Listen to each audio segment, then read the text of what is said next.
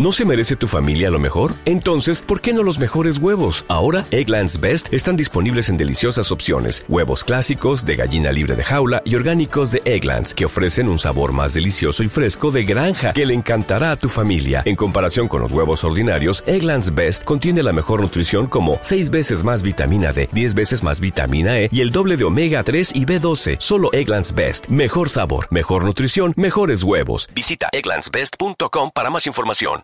Lucky Land Casino asking people what's the weirdest place you've gotten lucky? Lucky? In line at the deli, I guess? Aha, in my dentist's office. More than once, actually. Do I have to say? Yes, you do. In the car before my kids' PTA meeting. Really? Yes. Excuse me, what's the weirdest place you've gotten lucky? I never win and tell. Well, there you have it. You can get lucky anywhere playing at LuckyLandSlots.com. Play for free right now. Are you feeling lucky? No purchase necessary. Void where prohibited by law. 18 plus. Terms and conditions apply. See website for details.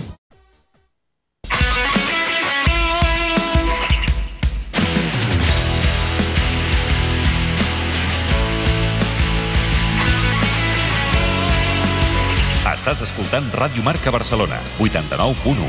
Radio Marca. Ràdio Marca Barcelona també és a internet. Escolta'ns en directe des de radiomarcabarcelona.com. La web de la ràdio dels esports.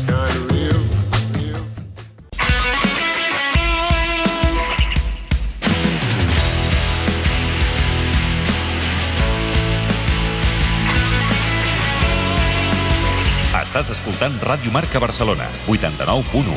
Radio Marca. A Ràdio Marca Barcelona, Catalunya Futbol, amb Ricard Vicente. Senyores, senyors, què tal? Molt bona tarda. Benvinguts a una nova edició del Catalunya Futbol. Dimecres 2 de març del 2022. Des d'ara i fins les 3 de la tarda, les informacions i els protagonistes del futbol territorial català.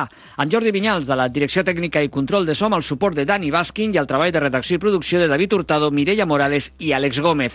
Xevi Molís ja dirigeix el Sant Andreu. En uns instants contactem amb el nou tècnic Quatribarrat.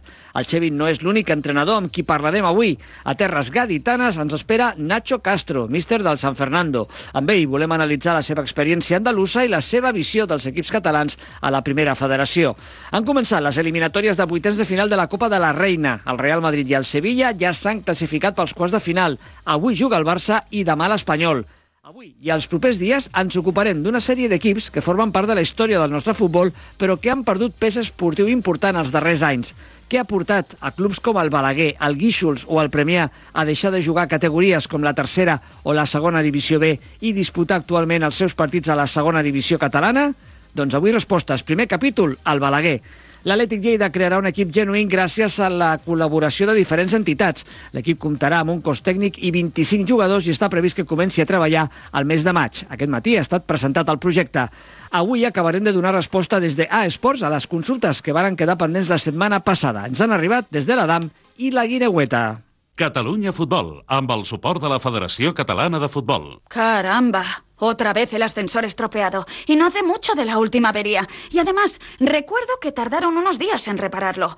Tengo que hablar con el presidente de la comunidad. ¿Seguro que hay alguna solución?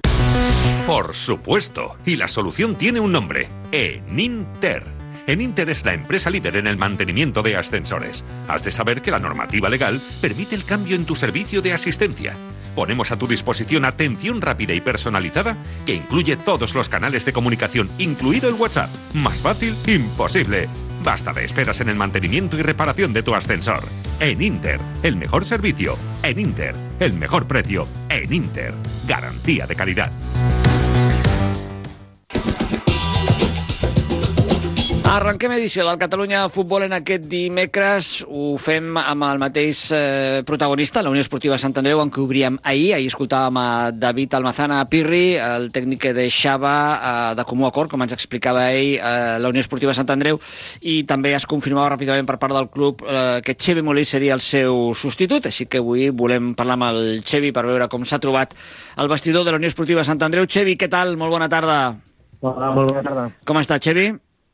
Bé, eh, amb ganes de començar. Mm -hmm. Bé, ja, ja suposo que ja portes unes hores ja bueno, a tope, no? M'imagino?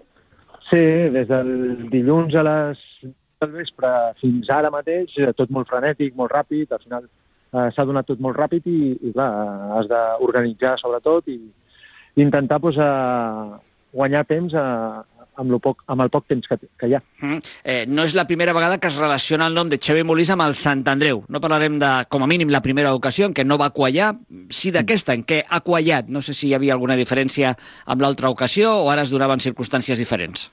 Bueno, eh, han sigut eh, persones diferents que estaven a, amb qui van parlar amb mi i, i bueno, al final aquesta eh, va ser el president que em va trucar, que volia parlar amb mi. Eh, jo no sabia res del que havia passat amb el, amb el David, amb el Pirri, i bueno, vam estar parlant i que tenien ganes de que jo fos l'entrenador, jo tenia ganes d'entrenar i, i a més entrenar a Sant Andreu i d'aquesta manera va ser tot molt ràpid, molt fàcil i, i amb ganes de, de començar. Ràpid i fàcil, però tu vas haver de pensar una mica o, o no? No, no, jo vaig arribar a les 7 de la tarda al, al club, vaig sortir a les, a les 9 i mitja, em sembla que era, ja sent entrenador del Sant Andreu.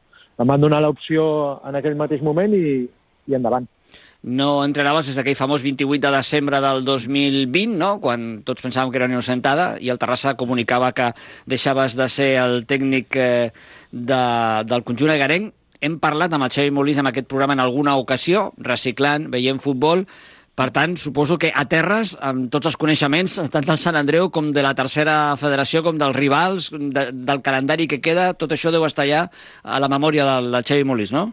Sí, al final eh, és un equip que havia vist, eh, a la Lliga l'havia seguit també igual, una mica menys que la segona res per un tema de que no donen els partits tant per la tele i al final havia de ser més, molt més presencial, però al final conec tots els jugadors, conec entrenadors, eh, estic a, al dia de tot i, i això és important, i sobretot el dia del seu propi equip, que conec a tots els jugadors, o sigui que perfecte. Mm. Si no m'equivoco, i donada la situació de la Lliga i el que resta de temporada, no sé si l'exigència del club cap a Xavi Molís és que l'equip com a mínim es classifiqui per disputar la promoció de descens, perquè la primera plaça ara mateix, la veritat, eh, semblaria una mica complicat. M'equivoco molt o van per aquí els objectius que et demanen, Xevi? Bueno, al final l'objectiu de Sant Andreu ha de ser classificar-se pel playoff. Amb la situació que està, és una situació que estem a, amb un dèficit de punts respecte a altres equips, a més tenim dos directes ara mateix, o sigui que al final depèn tot de nosaltres, d'intentar... El primer que hem de fer és guanyar el camp del Paralada, treure punts d'allà,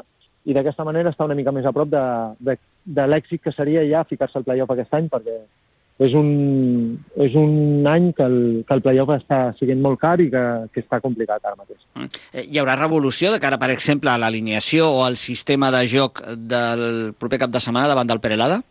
Bueno, primer és aterrar jo, entrenar amb els jugadors, veure com estan, però al final és un equip que, que, que està molt clar el que vol, que, que ha estat jugant bé al futbol durant moltes fases de la temporada, és un equip que, que no pots fer invents, hem d'adaptar-nos nosaltres més a, als jugadors que no als jugadors a nosaltres. Sí que hi haurà aspectes diferents, però veurem a, fins a quin punt canviarem coses que, que no crec que siguin gaire. El teu acord és fins a final de temporada. Um, vam llegir, eh? ens va informar sí, sí. el club amb possibilitat de renovar. De què dependria aquesta possibilitat?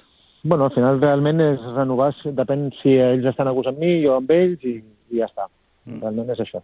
Hi ha alguna clàusula que si l'equip puja automàticament eh, tu continues? Bueno, sí que hi ha coses així, però el que no és... Al final, aquestes clàusules són a vegades sempre paper mullat. És més a l'aspecte de que estiguem a gust tant ells amb mi com jo amb ells i, i ja està. Doncs pocs dies queden ja per al debut de Xevi Molis amb el seu nou club, la Unió Esportiva Sant Andreu, en aquesta categoria, la tercera ref. Veurem quin és el desenvolupament de l'equip en les properes jornades ja amb el segell propi del Xevi.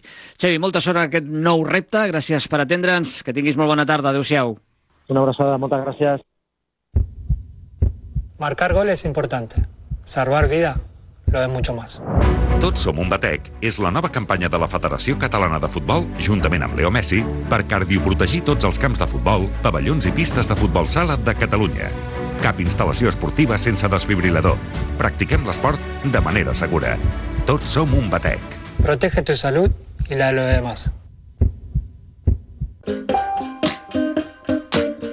Y ahora es para, bueno, me, pongo muy contento ahora de poder saludar a nuestro próximo protagonista con el que hacía tiempo que a nivel público no, no hablábamos, algún, algún mensajito de cómo le iba, pero, pero es que le va bien, le va muy bien. Y él es un entrenador que, bueno, se lo ha agrado todo a pulso con su trabajo, su talento y su sapiencia. Vamos a hablar con un mister que tiene, bueno, pues muy arraigado el fútbol catalán, aunque ahora está entrenando un equipo de la primera red como es el San Fernando Isleño. Él es Nacho Castro. Nacho, muy buenas tardes. Hola, Ricard. Muy buenas tardes. Un placer hablar contigo. Igualmente, Ricard. Y más en estas circunstancias donde el San Fernando, no sé si por encima de sus expectativas, a estas alturas de la segunda vuelta de la liga ocupa la quinta plaza en primera ref. ¿Está el San Fernando donde debía estar, Nacho? Bueno, está donde está porque ha hecho méritos para, para estar ahí, pero bueno, el, el objetivo nuestro era salvar la categoría y, bueno, todavía no está conseguido. Es cierto que, que llevamos una racha y una dinámica excelente, que son ya 40 puntos, pero bueno, yo creo que van a este año y por cómo está la clasificación y sobre todo en nuestro grupo el nivel es muy alto y van a necesitarse más puntos que, otros otros años para conseguir el, el objetivo de la salvación. Mm, Y el único equipo que ha conseguido en las tres últimas jornadas victoria, el San Fernando, que enlazar en esta categoría tres victorias consecutivas tiene su mérito también, ¿eh, Nacho? Sí, bueno, en, noviembre conseguimos cinco, que era cuando nosotros veníamos de una dinámica muy mala, porque en los primeros partidos, en las primeras diez jornadas, llevábamos ocho puntos. Ahí conseguimos enlazar cinco victorias y es cierto que a partir de ahí sí hemos tenido una, regularidad y el equipo está en una dinámica muy muy positiva y ahora hemos conseguido estas tres victorias que nos ha permitido pues meternos ahí en el, en el en la quinta posición y soñar soñar y sobre todo disfrutar de, de lo que estamos haciendo. Mm, Ya que hemos aceptado que te vayas de prestado un tiempo a Andalucía eh, y que esperemos que vuelvas por aquí, pero dinos cómo te, cómo te tratan, cómo, cómo lo Bien, llevas allí en San Fernando. muy bien. muy a gusto con el sitio. Bueno, el San Fernando es un club muy, muy familiar, con, sobre todo con, con una afición muy, muy identificada con, con el equipo. Aquí tienen la rivalidad con el, con el Cádiz, sobre todo también por el tema de la, de la proximidad. Y bueno, disfrutando también de, de la calidad de, video, de, de vida del, del sitio. El clima es, es ideal, hay sitios preciosos para, para visitar y bueno, en ese sentido muy, muy a gusto. Mm.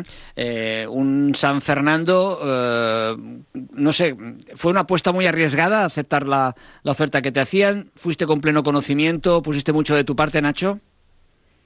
Sí, hombre, al final es una categoría nueva, con mucho más nivel que la segunda B y creo que cualquier entrenador, bueno, pues es una categoría muy, muy, muy llamativa.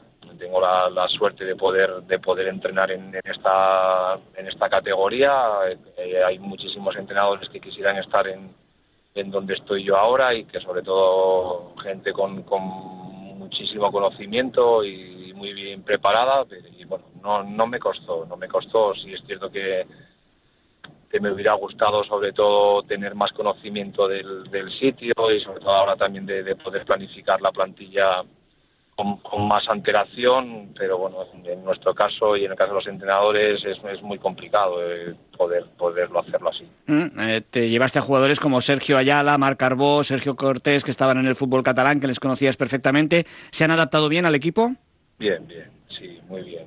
Bueno, son son futbolistas que bueno que ya conocías, que, que creo que son jugadores que ya tienen un bagaje en lo que es la categoría y sobre todo que también los conoces a nivel personal y sabes lo que te pueden lo que te pueden dar. Estamos muy contentos con los con los tres jugadores y creo que su rendimiento durante el año está siendo muy muy alto. Mm.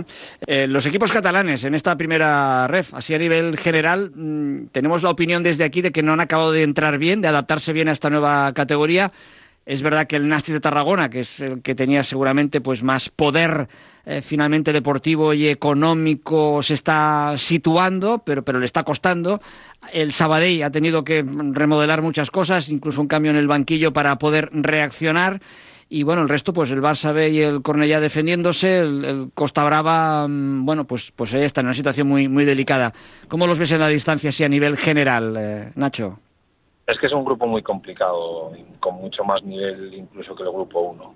Al final creo que hay mucha igualdad, se tiene que ver, se ve en la diferencia entre el, el playoff de ascenso y el playoff de descenso y en la cantidad de puntos que tiene el equipo que ahora mismo está fuera de lo que es el, el peligro. Yo creo que este año con 45 puntos o con 43 como otros años va a ser imposible conseguir el objetivo de la salvación.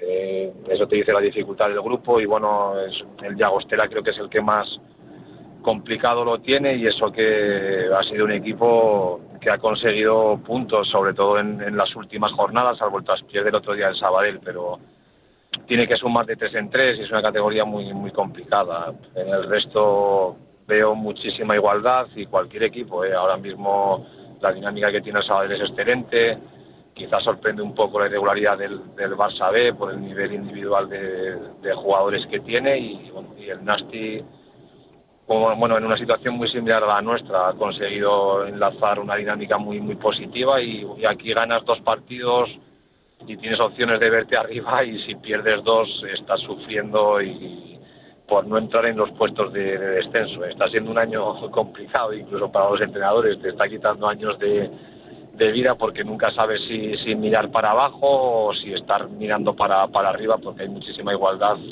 Ganar dos partidos o perder dos te hace mirar las cosas de diferente manera. Mm. Y acabo, Nacho, próximo partido, San Fernando Albacete, quinto contra segundo, cinco puntos os separan, mm, serían tres puntos importantes para, para el equipo de cara a esos 45 que comentabas tú y quedarse un poquito tranquilo, primer objetivo cumplido, pero también si se gana un punto de inflexión para ser mm, ambiciosos, no sé si de cara a lo máximo. No, no está claro. Lo que hay que ser es, es valientes y ser ambiciosos como tú comentas, pero sabiendo que nos enfrentamos a un equipo con un potencial, con un potencial enorme. No tenemos nada que, perder, porque al final ellos sí tienen la presión y ese objetivo incluso de, de ascender de manera directa y bueno, a jugar con, con esa ambición e intentar seguir en la, en la dinámica que, que tenemos, porque hemos visto que podemos competir con, con cualquiera. Ahora mismo somos el equipo que más puntos ha hecho en lo que es fuera de casa e incluso en las últimas 14 o 15 jornadas. Por lo tanto, creo que va a ser un partido muy, muy bonito y que nos vamos a enfrentar a un, a un gran rival. Pues Nacho Castro, encantado de saludarte, encantadísimos de que las cosas eh, te vayan bien en el San Fernando, un conjunto, una entidad modesta para la que es la categoría esta primera red, pero ambiciosa y orgullosa, e intentando estar lo más arriba posible. Apostó bien y claro, quien apuesta bien acaba, acaba ganando o tiene muchos números de acabar ganando. Nacho, un placer y seguiremos seguro en contacto. Que te vaya muy bien las cosas. Un abrazo. Gracias, gracias a vosotros, Ricardo. Un abrazo muy fuerte. Decathlon presenta. Un nuevo concepto de equipaciones futbolísticas. ¿Necesitas vestir a tu equipo? ¿Necesitas vestir a los equipos de tu club? Entonces, esta es tu marca, Decathlon Club. Diseño personalizado. Elige colores y tipografía. Decathlon Club, marcaje por sublimación, añade logos dorsales y nombres. Decathlon Club. Distribución de proximidad en toda Cataluña. Fabricación nacional. Y la calidad que mejor se adapte a tu exigencia. First, Cup o Pro. Decathlon Club. Equipaciones para hombre, mujer, adulto, base, jugador, guardameta. Visítanos, serás atendido por nuestros profesionales. Consulta nuestros precios especiales para clubes federados. Y todo con la garantía de Decathlon. De deportista a futbolista, Decathlon Club. Te esperamos. Parlem amb els propers instants aquí al Catalunya Futbol de competició perquè ja han començat les eliminatòries de vuitens de final de la Copa de la Reina i a partir d'avui ja tindrem presència catalana. Anem doncs amb l'eliminatòria del Barça d'avui. Mireia Morales, bona tarda. Bona tarda, Ricard. El Barça femení jugarà avui la seva eliminatòria dels vuitens de final de la Copa de la Reina contra el Rayo Vallecano, que és l'últim classificat de l'altra competició, la Lliga Iberdrola. El d'avui és el primer partit que disputarà el Barça després de la llarga aturada de seleccions. Les vigents campiones s'estrenaran en aquesta edició de la Copa en un partit únic, en un escenari complicat i amb les baixes d'Irene Paredes, Jana Fernández, Mariona Caldantell, Kata Coy, Anna Kronogorcevic, Bruna Vilamala i Assisat Oshoala. Malgrat això, l'entrenador del Barça, Jonathan Giraldez, creu que l'equip té confiança per guanyar. Estem bé, és cert que, que ara, ara estem amb, amb menys jugadores pel, pel tema de, de les lesions que vam tenir durant el període de, de seleccions, però bé, estem molt bé, amb molta confiança, necessitàvem eh, desconnectar per, per tornar a reconnectar una competició que, que ens agrada, com, com és la Copa. Ara bé, ens queda l'entrenament d'avui, però com et dic, l'equip troba molt bé, amb molta confiança, amb moltes ganes d'afrontar aquesta, aquesta eliminatòria, que sabrem, eh, sabem que, que serà difícil, que serà complicada, perquè és a partit únic, perquè és fora de casa, però en plantegem amb, amb molta energia, amb moltes ganes. És un cap difícil, un equip que és cert que la Lliga està, està necessitat, perquè necessita puntuar per, per la dinàmica que porten ara mateix a la, a la Lliga, però és una competició que, que amb pocs partits eh, et pots eh, plantar a les fases finals de, de la competició. Per tant, com et dic, no, no, no estem confiades pel fet de que juguem contra l'últim classificat, perquè sabrem que serà un partit eh, igual que difícil que, que tenim també a la Lliga. Aquesta temporada, el Barça encara no ha anat a la ciutat esportiva del Rayo Vallecano. Només s'ha enfrontat una vegada al Rayo i va ser al Johan, on les blaugranes es van imposar per 4-0. La jugadora del Barça, Andrea Pereira, recorda com va ser enfrontar-se al club madrileny. Crec que, que el Rayo va ser, va ser difícil aquí al Johan, eh, encara no hem anat eh, allà a Vallecas a, en Lliga. Crec que, que serà un partit trebat, com sempre es planteja el Rayo Vallecano, crec que ara estan traient bons resultats i bueno, eh, no serà gens fàcil, això ho sabem, a més a partit únic crec que serà diferent i, i més emocionant si cap. Ahir es van disputar les dues primeres eliminatòries de vuitens de final. Per una banda, es va classificar el Real Madrid, que va derrotar a la Lama per 0 a 3. I per altra banda, el Sevilla es va imposar per 0 a 1 a l'Atlètic Club de Bilbao. Demà també jugarà l'Espanyol contra el Madrid Club de Futbol.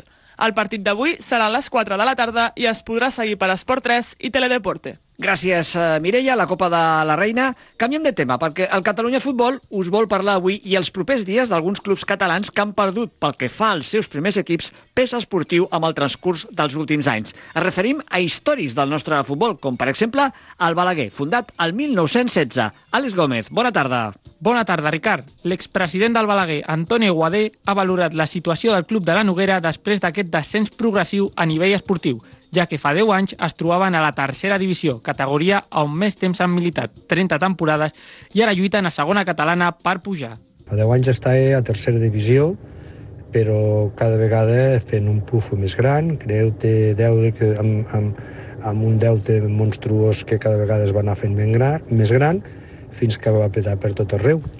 Eh, clar, la situació del club al seu moment pues era la que era, Balaguer pues, tenia indústria, una indústria important que era la Impaxa, i després les diferents indústries que mantenien d'alguna manera que el futbol pogués estar en aquesta categoria.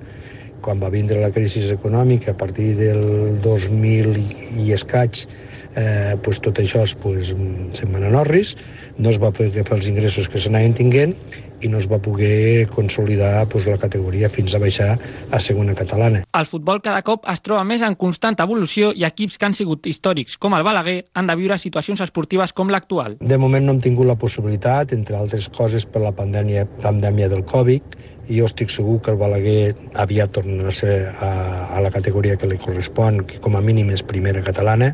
Veig difícil tornar a la tercera divisió de moment mentre tingui els deutes que té i tot això s'ha de sanejar i s'ha de posar pues, al dia i mentre sigui això no podem fer grans alegries en altres coses perquè l'aportació econòmica de, de les institucions i ja et dic, de, de les diferents indústries i, i la participació a Balaguer, cada vegada els socis s'han anat envellint i cada vegada hi ha altres alternatives al futbol, com és el futbol sala, en fi, diferents opcions, la televisió, etc etc i això es fa que els ingressos mermin. Aiguadé presidia el club des de la temporada 2014-2015, quan es va fer càrrec de l'equip com a president d'una junta gestora i va estar fins al març del 2020, quan va dimitir només un any després de convocar unes eleccions en les que van sortir reelegits al no presentar-se cap candidatura alternativa. Treballant molt, dedicant-hi moltes hores, moltes preocupacions, molt mal de caps, i et dic, amb molts d'esforços, treballant molt, amb molta il·lusió també, ha passat moments que hem tingut moltes alegries, el Balaguer ha posat, disfrutat molt,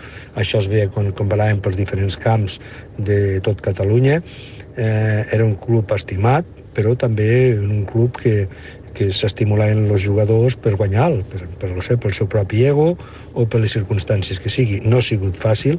A més, la pressió d'alguns jugadors, de deutes anteriors, etc. la situació que va deixar el club, els anteriors gestors, pues, ha comportat, s'ha de tindre en compte que es va deixar un pufo, un deute de 230.000 euros al seu moment, que s'ha anat pagant quan vam deixar a l'actual Junta el, els deutes actuals rondaven els 60.000 euros. Això és amb 7 anys de, de gestió nostra.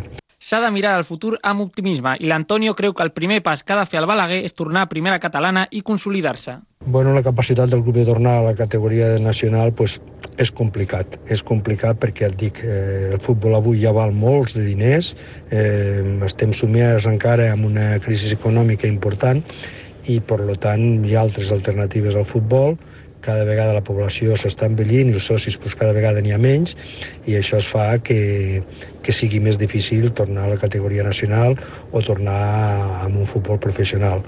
Eh, per tant, de moment, jo amb el, criteri de, de, de precaució o de, o de moderació, jo considero que Blo Balaguer el que té que fer tornar a primera catalana el més aviat millor, mantindre's allí una temporada i esperar, esperar un moment adequat per poder, poder tornar a la tercera divisió eh, preferentment amb el seu propi viver de jugadors, eh, fitxar bons entrenadors i a partir d'aquí gent de, de la comarca i d'aquesta zona de per aquí i pas a pas. Baixar de categoria sempre suposa i comporta unes conseqüències que acostumen a ser negatives en tots els àmbits. La dificultat en si de que a la província de Lleida pues, no hi ha jugadors competitius per, per poder pujar o poder mantenir la tercera divisió tingui en compte que la gran metròpoli de Barcelona, eh, qualsevol ciutat de les Rodalies pues, té poblacions importants, allí hi ha una quantitat de, un viver de jugadors constant de, del, del club de futbol espanyol, del club deportiu espanyol, del Barça, etc etc que juguen a, a categories molt superiors i que bueno, juguen pràcticament sense cap, cap remuneració dinerària a el Balaguer, pagar desplaçaments, eh, manteniment, etc etc. Això s'ha comportat que bueno, pues no es pogués mantindre, no poguéssim augmentar el pressupost. Acompanyat de la crisi econòmica, pues això s'ha comportat que passés això. Aquesta temporada el Balaguer és el líder del seu grup amb 15 victòries, dos empats i una derrota en 18 partits. 52 gols anotats que poden ser la clau per tornar a primera catalana. Depèn de moltes coses, depèn de la sort, depèn, ara s'ha de fer el play-off, jo estic segur que quedarà el primer de grup, però Després tens equips com molt, molt competitius, com és l'Alpicat, com és el Torre Ferrera, etc que fan de que això és la cosa es pugui, eh, que, que pugui ser la, la sort dita de si mateixa. Jo estic segur que el Balaguer té un bon equip, té un, un equip per pujar, i jo estic segur eh, que estic convençut que el Balaguer pujarà a primera catalana aquest any. Et vols formar com a entrenador o entrenadora? L'Escola d'Entrenadors de la Federació Catalana de Futbol és l'únic centre autoritzat a Catalunya que pot impartir llicències UEFA. Amb un pla d'estudis modern i actualitzat, és tot un referent al país. UEFA A, UEFA B, especialització en futbol femení, entrenament de porters, coordinador, etc. Recorda, Escola Catalana d'Entrenadors. Inscriu-te a qualsevol dels cursos a formació.fcf.cat. Si recordeu, fa una setmana ens visitava el CEO de A Sports, David Milan, empresa dedicada a la biomecànica esportiva aplicada al món del futbol. Nosaltres teníem una conversa molt interessant, centrada en la salut, desenvolupament i creixement, sobretot dels futbolistes més joves, futbol base, i donaven oportunitat a alguns clubs de Catalunya i als seus fisios a fer consultes o dubtes que tinguessin en aquest àmbit. Divendres ja responíem un paquet d'aquestes consultes, però ens van quedar pendents i van prometre que els hi donaríem resposta. Doncs avui és el dia i anem a escoltar de nou la veu des de A Sports del biomecànic Carlos Morilla. Ell respon en primer lloc a Carlos Teruel, fisioterapeuta de l'ADAM. M'agradaria preguntar-te com ens ajudaria a Plus en la detecció de factors de risc associats a la carrera en cas de lesions del lligament creuat anterior i si ens serviria per objectivar els progressos en la modificació de diferents paràmetres associats a la carrera. Muchas gracias. Con el estudio biomecánico en 3D, lo que nos da es un resultado objetivo a través y, unos parámetros que lo que vemos son precisamente esas características que pueden favorecer una lesión u otra. Entonces, dentro de, un, de una visión global también del jugador y jugadora, lo que vemos es el comportamiento funcional de sus extremidades, tanto superiores como inferiores, y como el traspaso de esa información hacia arriba y hacia abajo a través del el tronco. Con eso nos da información del el potencial de lesión que pueda llegar a tener ese jugador o jugadora. Hola, soy Albert Méndez, fisio de la Guinehueta y tengo esta consulta. Y es que me gustaría saber cuáles pueden ser las consecuencias de que se juegue y se entrene en un campo de césped artificial que sea duro y no esté en condiciones óptimas. Eh, pues es un tema que lleva años viniendo, viniendo el tema del césped artificial. Sí que es verdad que también la calidad de este ha mejorado mucho durante estos años. Eh, también es verdad que cada vez se sabe más y que también eh, en tiendas deportivas dan mejores referencias a través de, de las, de las botas y los tacos y qué tienen que hacer y qué cómo tienen que ser en función de la longitud de césped. Es bastante más específico todo. Eso ayuda mucho. Lo que pasa que hay que vigilar eh, a nivel qué, repercusión le puede generar esos tacos más largos o esas botas que tienen mi ídolo futbolístico y que no son que no se adecúan precisamente a lo que el jugador o jugadora necesita en ese momento o en referencia al terreno de juego que esté más habituado a entrenar y a jugar. Doncs res més amb les respostes des de A Esports, eh, aquestes consultes fetes des de la DAM i la Guineueta. Posem avui punt i final a aquesta edició del Catalunya Futbol. Recordeu, avui Copa de la Reina, d'aquí poca estona, eh? a les 4, aquest Rayo Vallecano-Barça, vuitens de final. Demà us explicarem com ha anat, perquè demà tornem dijous a dos quarts de tres de la tarda. Més informacions i més protagonistes del futbol territorial català. Gràcies per la vostra atenció, que acabeu de tenir un bon dimecres. Adéu-siau. Lucky Land Casino asking people what's the weirdest place you've gotten lucky? Lucky? In line at the deli, I guess? Aha, in my dentist's office. More than once, actually. Do I have to say? Yes, you do. In the car before my kids' PTA meeting. Really? Yes. Excuse me, what's the weirdest place you've gotten lucky? I never win and tell. Well, there you have it. You can get lucky anywhere playing at LuckyLandSlots.com. Play for free right now. Are you feeling lucky? No purchase necessary. Void where prohibited by law. 18 plus. Terms and conditions apply. See website for details.